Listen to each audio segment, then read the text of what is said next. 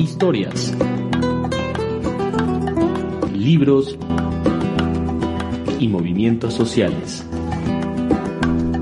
Estás escuchando Pez en el Surco.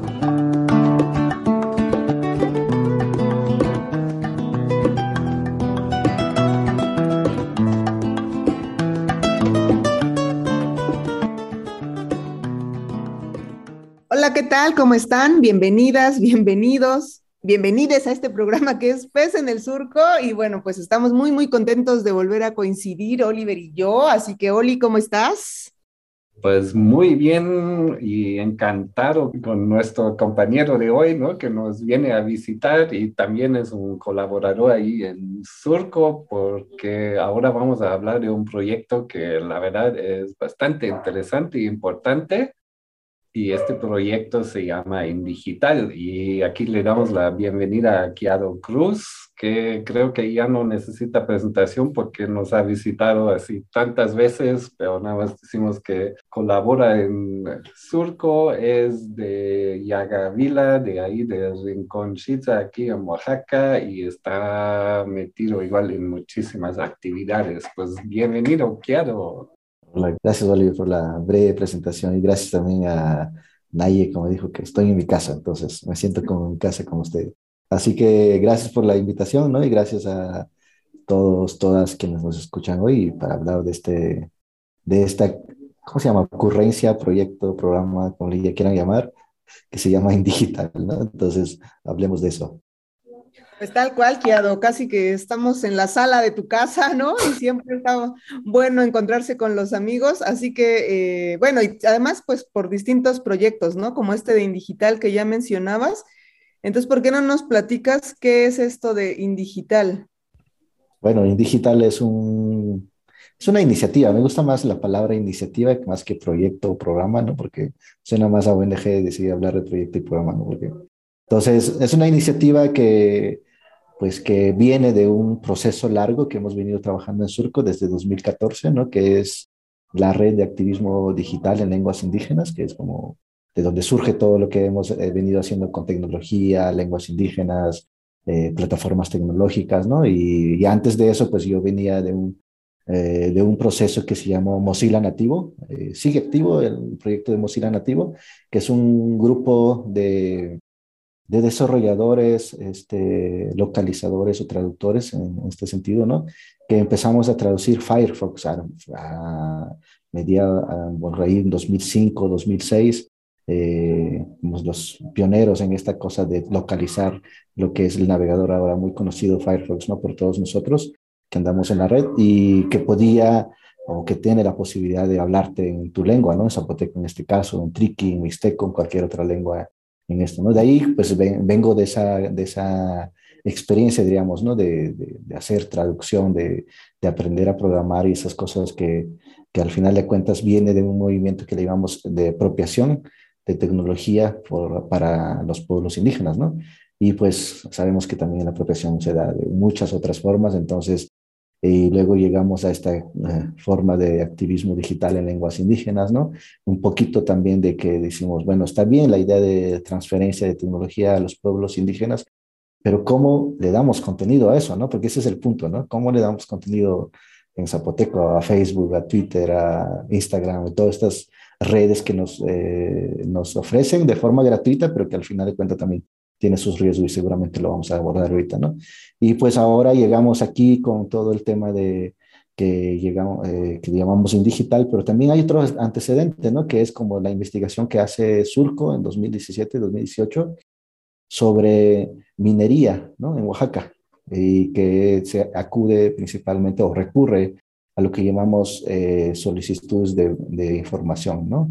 Que es principalmente el INAI, que es el órgano garante de esto para que podamos, cualquier ciudadano, cualquier persona, este, puede pedirle información al gobierno de cómo se gasta el dinero o, cómo, o qué hacemos con esto. ¿no? En este caso, nosotros estábamos haciendo ese trabajo de acceso a la información ¿no?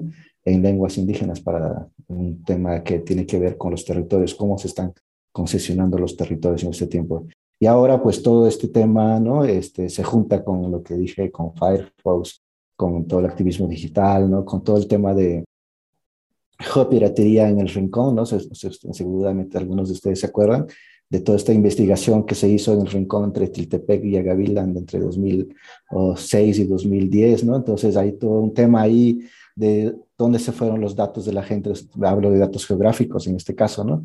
Y también, o sea, todo esto se une, ¿no? Y hasta ahorita llegamos el año pasado a concretar este proyecto que llamamos Indigital, ¿no? Después de un laboratorio bastante bonito y largo que hicimos con consorcio, que pues, no estaba nadie, Oliver, ¿no? Y yo coordinando este, este ¿no? Como esta, esta experiencia de laboratorio de narrativas, ¿no? Que fue de cuidados digitales. Y toda esta experiencia, pues la idea es, ¿por qué no hacemos algo, algo mucho más que articule todo este proceso, ¿no? Y podamos hablar de una, de una idea como indigital, ¿no? Que es un concepto que no existe, pero que lo podemos dar contenido y lo podemos eh, interpretar de la forma que queremos, ¿no? Y de eso se trata está muy, muy bien y muy interesante, ¿no? El contexto, igual la historia, ¿no? De, de, este caminar también de juntar, digamos, por una parte pueblos indígenas, lenguas indígenas y por otra parte este mundo digital que cada día nos envuelve, digamos, más, ¿no?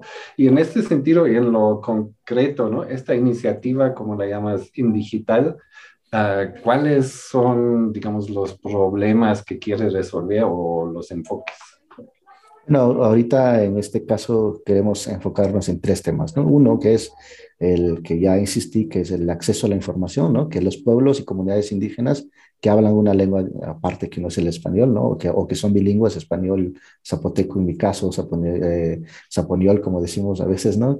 Este, o mije y zapoteco, mije español, ¿no? Entonces hay como toda esta variedad en, en, las, en los territorios mm, indígenas, entonces cómo pueden ellos acceder a información, ¿no? Y cómo podemos aprovechar estas plataformas que ya están como la Plataforma Nacional de Transparencia, buscar que se democratice un poquito más, ¿no? Porque por un lado el INAI también cacarea su, su huevo diciendo que pues, es una plataforma que asegura el derecho y no sé qué, ¿no? Pero por otro lado también tiene sus deficiencias, sus problemas en garantizar principalmente derechos de los pueblos indígenas, ¿no? Ese es un tema que estamos abordando, que es el acceso a la información en lenguas indígenas. El segundo son eh, los derechos digitales, ¿no? Derechos digitales creo que es un tema nuevo, más o menos en Oaxaca. Se habla mucho de derechos digitales en México, pero mucho enfocado a política pública. O tiene que ver con cabildeos y neutralidad de la red, todo que tiene que ver con la democratización del Internet y todo eso, pero no se habla de derechos digitales en contextos indígenas, en este caso. ¿Cuáles son los derechos humanos que se trasladan al contexto digital, ¿no? a, a los entornos digitales que nosotros conocemos? ahora como en Internet, ¿no? Y cómo podemos también este, garantizar o ejercer esos derechos dentro, del, dentro de la plataforma cuando estamos conectados en Facebook, en Twitter y todo, cómo protegemos estos, cómo tenemos esta seguridad también nosotros de no exponernos totalmente a este gran monstruo que se llama, eh, eh, ¿cómo se llama? Plataformas digitales, ¿no? Cada vez más nos venden muchas, muchas plataformas. Desde Facebook hasta para ligar y hacer muchas otras cosas. Entonces, también tiene sus riesgos y tiene sus cosas, ¿no? Entonces es un punto que tenemos que tomar en cuenta ahí los derechos digitales. Y el tercer punto es lo que llamamos gobernanza de datos comunitarios, que es un poco, lo retomamos de la idea de, de lo que en Estados Unidos, los pueblos indígenas de Estados Unidos le dicen soberanía de datos indígenas. Pero en este caso, el tema de soberanía de datos indígenas va mucho más enfocado a derecho de protección de datos de los pueblos indígenas. Y aquí la idea es bueno, vamos a tomar esa idea de derecho de protección de datos de los pueblos indígenas y que ellos son de esos datos, sí, ¿no? Pero, ¿qué pasa cuando eso no pasa? Por ejemplo, cuando los, los servidores de, de, Facebook no están en Yagavila o en Oaxaca, ¿no? No sabemos administrar esos datos y todo eso. ¿Qué pasa con los datos eh, de la gente que está pasando, que cruza por ahí todo el tiempo, ¿no? Y, sabemos que, y ahí eh, descubrimos que en México se asegura la, la ley o la ley asegura más bien la protección de datos personales, pero no de datos colectivos, por ejemplo, ¿no? Tú y yo como ciudadanos estamos aquí, la ley nos protege en estos sentidos de datos personales, ¿no? Y podemos borrar nuestros datos y derecho al olvido y todas estas cosas que se trabajan. Pero en el caso de pueblos indígenas, los derechos son colectivos, ¿no? Los datos son colectivos, los datos son de Yagavila sobre su territorio, sobre sus ríos, sobre su sobre lo que se habla en el Facebook y todo eso, ¿no? Entonces, ese es el punto que trasladamos en este, en este tercer eje que llamamos gobernanza de datos comunitarios. Pues sí, como dice Oliver, está súper interesante lo que nos estás compartiendo, Kiado, y vamos a ir a una pausa musical y regresamos para seguir hablando de Indigital y todo lo que pues incorpora este proyecto. Mira, sus ricos tamales oaxaqueños. Ya llegaron sus ricos.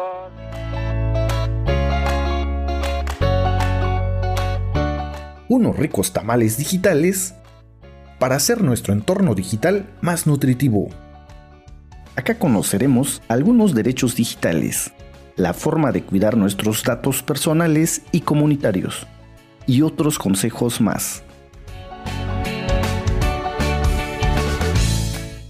Indigital. Vamos a saborearlo. Mmm.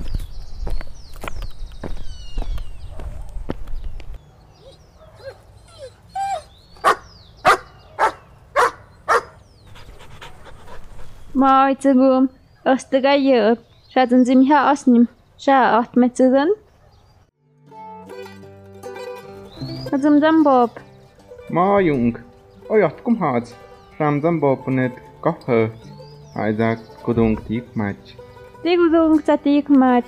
Hagas pzon minya kuda de ha ina mumatia agwan ha kutuh kapayo yemi de hap internet. Ah, Uguan, Wa Zambob Tikmach, regidor de educación. Ons mes tims mung nong yashwanip. Hakuza tuga proyecto niktu ya imidishawi digital. Haza isha beji ayuk miyohtakat.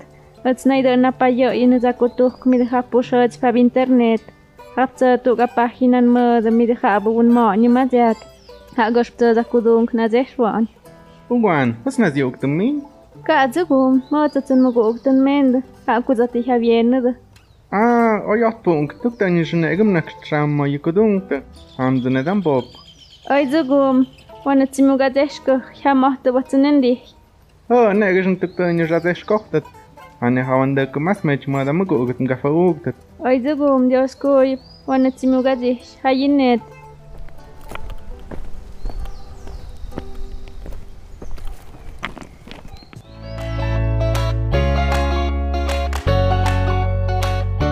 es una producción de Surco Oaxaca Asociación Civil en colaboración con Fondo de Respuesta Rápida y Subvenciones Frida.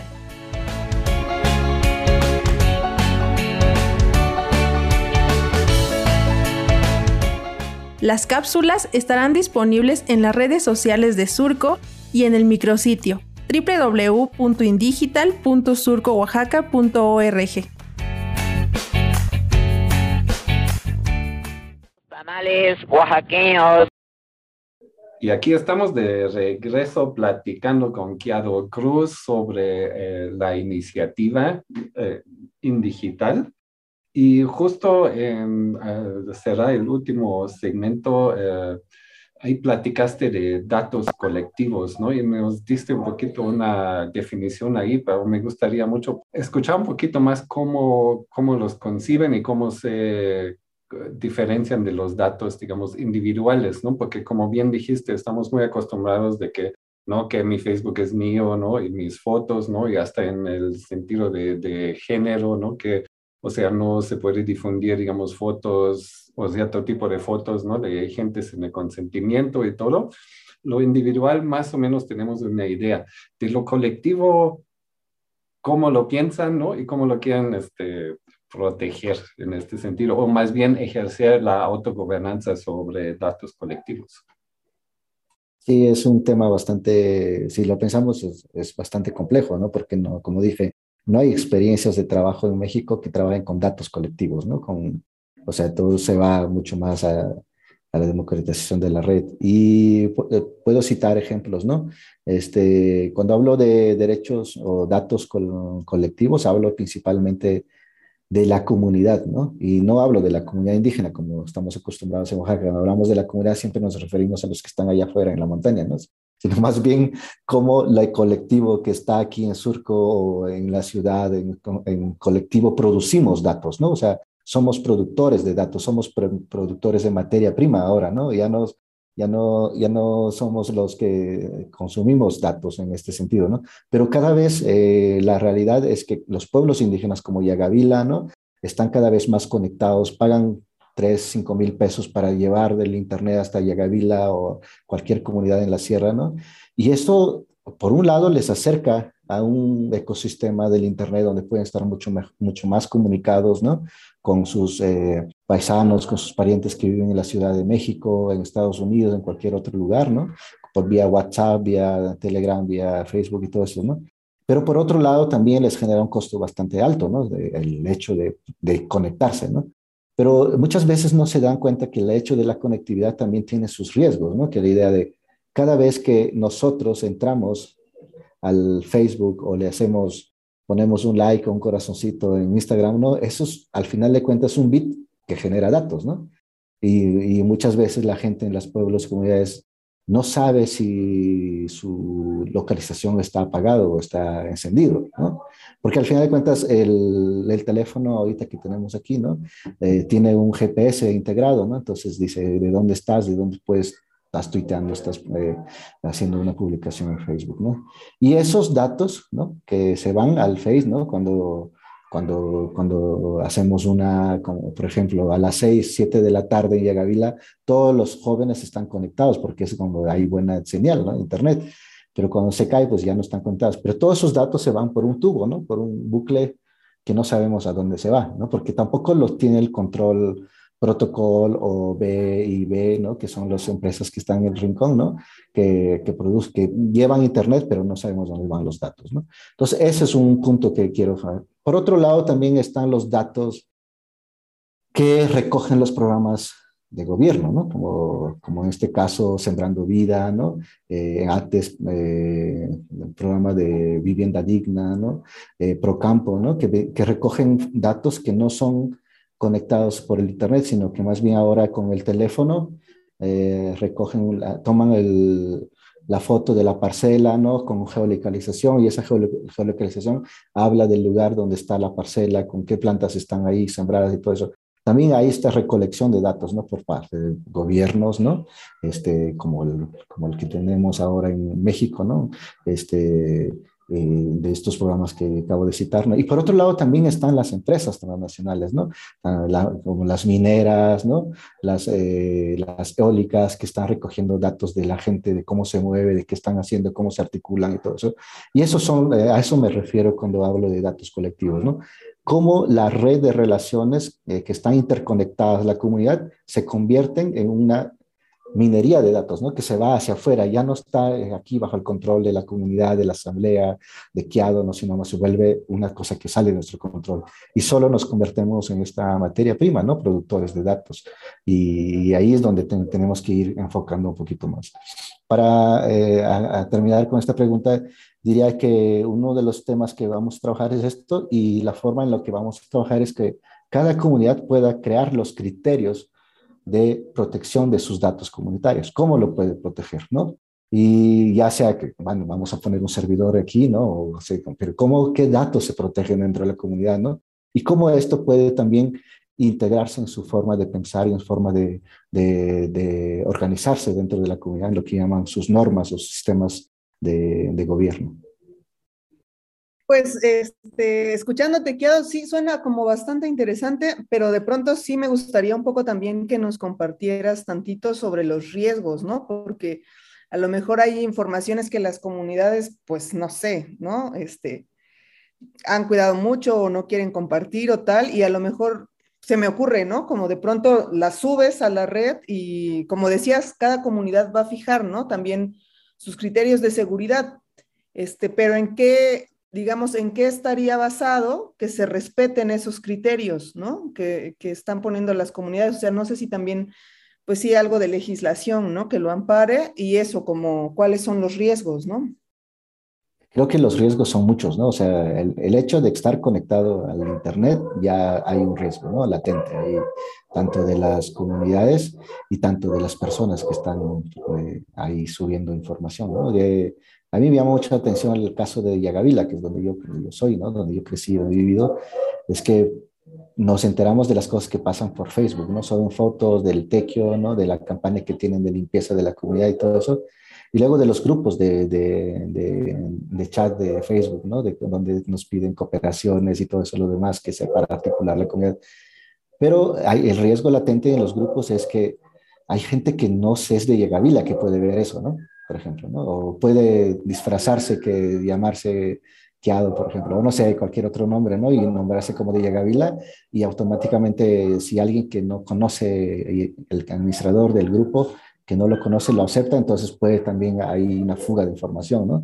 Los pone en riesgo, por ejemplo, en estos chats que no están cifrados en, en, en, el chat de Facebook, ¿no? O, o, lo de las publicaciones que se hacen en, en Facebook de las comunidades, ¿no? Como cualquier comunidad ahora tiene una página de Facebook que dice, esto es Yagayo, ¿no? Esto está la chichina, ¿no? Esto es no sé qué, ¿no? Pero eh, por un lado está, está chido mostrarse hacia el exterior, ¿no? Pero ¿cómo, cómo, cómo también podemos nosotros eh, no ponernos en riesgo y no exponernos totalmente, ¿no? Como, como lo, lo, han hecho antes, ¿no?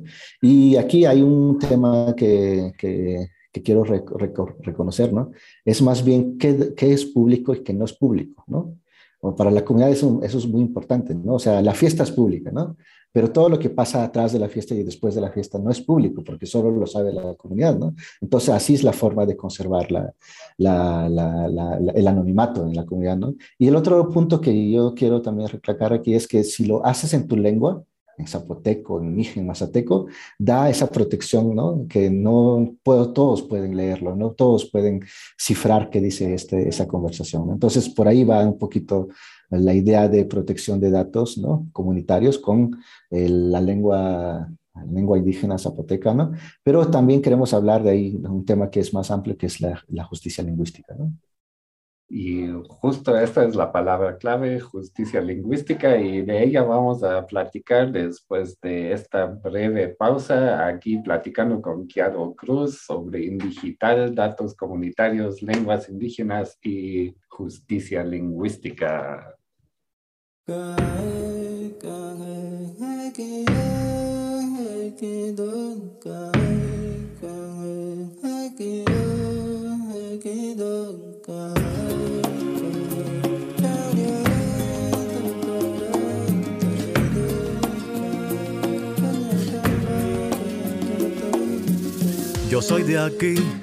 esta es mi tierra, desde la cuenca del río hasta la sierra. Cada hoja, cada rama, cada raíz forman parte de mi huerto que es tu país. Yo soy de aquí, esta es mi raza, este techo de hoja de palma es mi casa. Esta laguna, este hormiguero, esta guatusa está ladrando su agujero. Este peñón, esta bajura, esta dulce melodía que es mi cultura. Esto que me quitas, esto que te doy, yo sigo siendo nato de donde estoy. En la cascada que cae de la montaña, mis mujeres lavan y mis hijos se bañan. Estos sembradíos donde cultivo es mi hogar, es en donde vivo.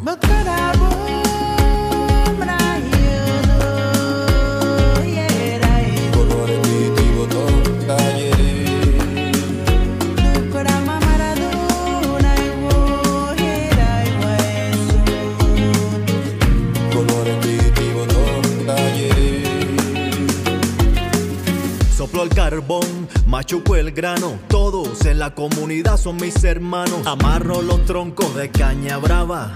Hago jarabe con semilla de guayaba. Me curo mis dolores con las plantas. No las arranco, me llevo lo que hace falta. Bajo a caballo por la quebrada. Aquí el poderoso no me ha dejado nada. Pues estamos de vuelta. Corrimos en esta pausa musical. Kiado, ¿cómo ves? Pero bueno, ya nos planteabas cuál es el, uno de los conceptos fundamentales, que es el de justicia lingüística. Entonces, pues, ¿por qué no nos platicas a qué te refieres con esto? justicia lingüística no es un concepto nuevo, ¿no? Para Surco y para muchos, no se habla de muchos contextos, ¿no? Yo creo que en el contexto donde nosotros situamos este concepto, esta idea de justicia lingüística es más llevarlo a contextos indígenas donde, donde podemos decir que la gente puede hablar sobre recursos digitales que están disponibles, que son libres, que son abiertas, que son gratis, ¿no? Este, lo puede hacer y puede fortalecer sus lenguas y todos estos entornos que conocemos, ¿no? Como lo hace la radio comunitaria y todo eso. Pero también estamos eh, situando esto, en la idea de la justicia lingüística en el entorno digital por, por una cosa que llevamos en, que cada vez vemos más eh, texto, información en lenguas coloniales y dominantes, ¿no? que sería inglés, este, español, chino, francés y son cosas que, lenguas que están ahí dominando el entorno del Internet, tanto en la web general como la conocemos y tanto en la deep web, ¿no? O sea, el, web oscuro que pasa abajo. Todo eso está diseminado de información que, que están en lenguas coloniales, que están en lenguas que, que homogeneizan toda esta conversación, todo lo que pasa en todo. Y por otro lado también está toda la programación de estos entornos digitales, plataformas digitales, están en inglés, ¿no? O sea, ese es el punto que, que queremos llegar, ¿no? O sea, ¿cómo ponemos contenido en estas lenguas indígenas en este entorno para que al final de cuentas se pueda hablar un poquito de democratización y este sentido de justicia lingüística, ¿no? Que también podemos hablar de nuestra lengua, poner nuestra lengua en estos entornos, ¿no? Aunque también tiene sus riesgos, ¿no? Si lo hacemos con Google o lo hacemos con, con quién, con Firefox, ¿no? Porque también tiene sus, eh, tiene sus riesgos, ¿no? Como decías hace rato, Nayeli, ¿no? O sea, si lo hacemos con Google, ¿le damos el corpus, corpus de nuestra lengua a Google o preferimos hacerlo con Firefox, que sería como eh, regularmente protegido nuestros datos y cosas así, ¿no? Esa es una discusión que hay que mantenerlo en otro programa, ¿no? Este, el otro tema es cómo, cómo los pueblos y cómo las lenguas que son también otra forma de codificar conocimiento, sabiduría y todo lo que hay alrededor, es que puedan también generar sus propios lenguajes de programación, ¿no? O sea, a largo plazo eso sería la idea, ¿no? Que puedan generar sus códigos de lenguaje para programar sus propios entornos y que no sea machista, colonial, como lo hemos visto diseñado por los por un blanco y como, si, como se entiende hasta ahorita todo lo que se llama el, Internet. ¿no? Y por otro lado, también entrar en este tema del feudalismo tecnológico, ¿no? donde, donde los pueblos indígenas también son, eh, son una forma de aportar dentro de eso como una tecnología social, ¿no? Desde la tecnopolítica, desde la técnica, empezándolo como una parte, que hay una parte social que hay que rescatar ahí, que no todo es feudalismo tecnológico, ¿no? Que no todo es empresa que gana dinero y todo lo demás, sino que retomar la idea de la producción social dentro de, esta, de estas plataformas. Pues precisamente, ¿no? Este, digamos, entramado entre derechos lingüísticos, ¿no? De crear condiciones, pues, si no iguales, por lo menos parecidas a ellas, ¿no? De acceso de todas las lenguas, ¿no? Y también de, dentro de los entornos de comunicación, ¿no? Entonces, ¿en, ¿en, qué comunidades o en qué lenguas eh, se está trabajando este proyecto? Indigital es un acrónimo que se recoge de, principalmente de compañeros de Canadá y de Estados Unidos, ¿no? Que ellos, ellos hablan de la indigitalización del ciberespacio, ¿no?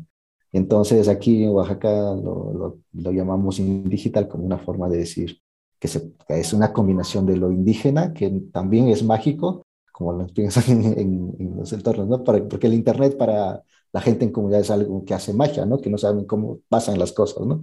Entonces, y lo digital y lo indígena se mezcla para crear esta idea de, de indigital, ¿no? Y vamos a trabajar con cuatro lenguas, ¿no? Es, además del español, sería mazateco, este, los pueblos mazatecos, ¿no? Eh, mije, este, triqui, zapoteco y español. Serían cinco lenguas con las que traemos trabajando, ¿no? Y principalmente vamos a capacitar a comunicadores, autoridades municipales y, comunales sobre estos temas que ya había dicho en principio, ¿no? que es acceso a la información en lenguas indígenas, derechos digitales y, y gobernanza de datos comunitarios. ¿no? Y también viene una parte que es la campaña de radiofónica, ¿no? Y en redes sociales de qué implicaciones o qué, qué es esta cosa que llamamos en digital, porque hay que posicionarlo y que la gente también sepa de qué estamos hablando, ¿no? Si, no como, locos, así como pensando cosas y luego no, no, no, la gente no lo sabe, ¿no? Sino más bien la idea es como ir capacitando y poner el tema en las redes comunitarias, en las redes sociales de todos estos tres ejes que venimos trabajando, ¿no? Entonces, eso y también se va a poner esta campaña en las radios públicas en Oaxaca, ¿no? Que es principalmente Corte B, tenemos que negociar con Radio Universidad, ¿no? Y, y seguramente otras radios que se quieran apuntar en este, en este proceso. Es un proceso largo, es que también, ¿no? Eso también hay que decirlo, ¿no? O sea, no, es un proyecto chiquitito, ¿no? Que estamos iniciando y también lo estamos enmarcando en el diseño de las lenguas indígenas, ¿no? Para que pueda también durar un, poco, un poquito más y también acceder a otros fondos y también seguir trabajando con las comunidades en los próximos años. Ya está quedado y también estamos llegando al cierre de este programa, entonces nada más para la gente que quiera ahí seguir la campaña o tal, Cuéntanos si tienen alguna página, redes o dónde podemos saber más. Bueno, hay una, ahí en las redes sociales de Surco nos pueden seguir. Ya estamos difundiendo lo que es Indigital, ¿no? Quiénes forman parte del equipo, quiénes somos, eh, qué, vamos a hacer, ¿no? Y estamos en, construyendo un micrositio que, es, eh, que va a ser como el lugar donde vamos a depositar mucha información, que sería www.indigital.surcooaxaca.org, ¿no? Así, sería como la liga si quieren visitarla. Todavía no está libre porque todavía estamos trabajando, pero pronto lo vamos a liberar y lo vamos a presentar al público. Y si tienen alguna información, pues nos pueden hablar aquí a Surco, Oaxaca, ¿no? Por las redes sociales, ¿no? Facebook, Twitter, Instagram o al teléfono de la oficina, ¿no? Que está en nuestra página, que es www.surcooaxaca.org. También tenemos un correo electrónico disponible para la gente que también quiere escribirnos y saber más sobre esto, que es indigital.surcooaxaca.org. Pues muchísimas gracias. Muchas gracias, Kiado, y fue muy rápido el paso por esta cabina, este, la sala de tu casa, como dijimos, pero bueno, pues así a veces sucede que hay que correr. Gracias por estar aquí y esperamos también saber pronto de, más, ¿no? Como de Indigital y en qué van, así que luego vuelven a contarnos. Gracias a ustedes por la invitación y nos estamos escuchando.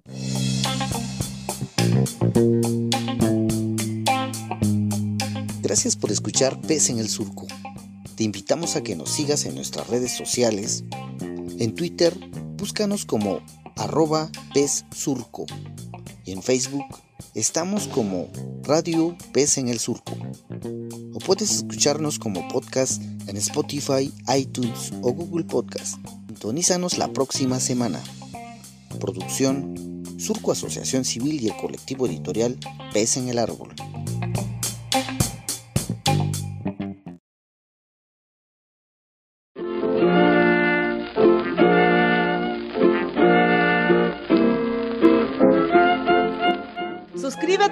Follow en Spotify, Apple, Google o donde sea que escuches este podcast. Y también déjanos tus comentarios en esas plataformas. Síguenos en nuestra página de Facebook. Y claro que sí, también en Twitter. Radio Pes en el Surco.